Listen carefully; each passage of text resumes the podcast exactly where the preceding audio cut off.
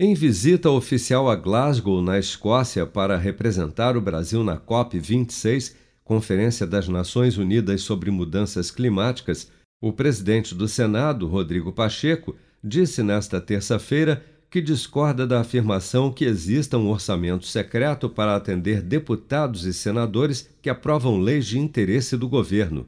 Em entrevista ao canal Globo News, Pacheco defendeu que as emendas de relator, assim como todas as emendas parlamentares, são previstas em lei e, como todo gasto público, podem ser totalmente rastreadas. Acompanhe. A minha posição como presidente do Senado é aquela externada pela advocacia do Senado na manifestação que fez ao Supremo Tribunal Federal e que eu posso sintetizar aqui.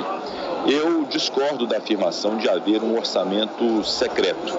Existe um orçamento público que é formatado a partir de iniciativa do Poder Executivo, que define suas prioridades e ninguém questiona e indaga quais são as razões de ser dessas prioridades definidas pelo Presidente da República e pelo Governo Federal na peça orçamentária.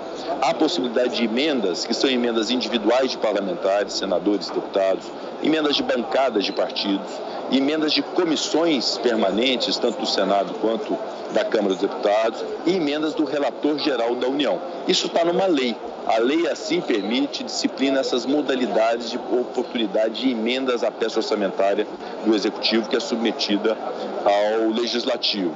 E toda, isso é muito importante dizer, que toda destinação de recursos no orçamento público, seja para o município A, para o município B, para o estado C ou para o estado D, ou para um hospital ou para uma entidade filantrópica, é absolutamente rastreado. Cada centavo é identificado se ele foi aplicado ou não. Ao se travar um orçamento dessa natureza, por qualquer motivo que seja, sem que haja indício de malversação de dinheiro público, de não aplicação devida de recursos públicos, acaba que vai faltar remédio em hospital, vai faltar escola escola para criança, pavimentação em comunidades, que é a razão de ser do orçamento público.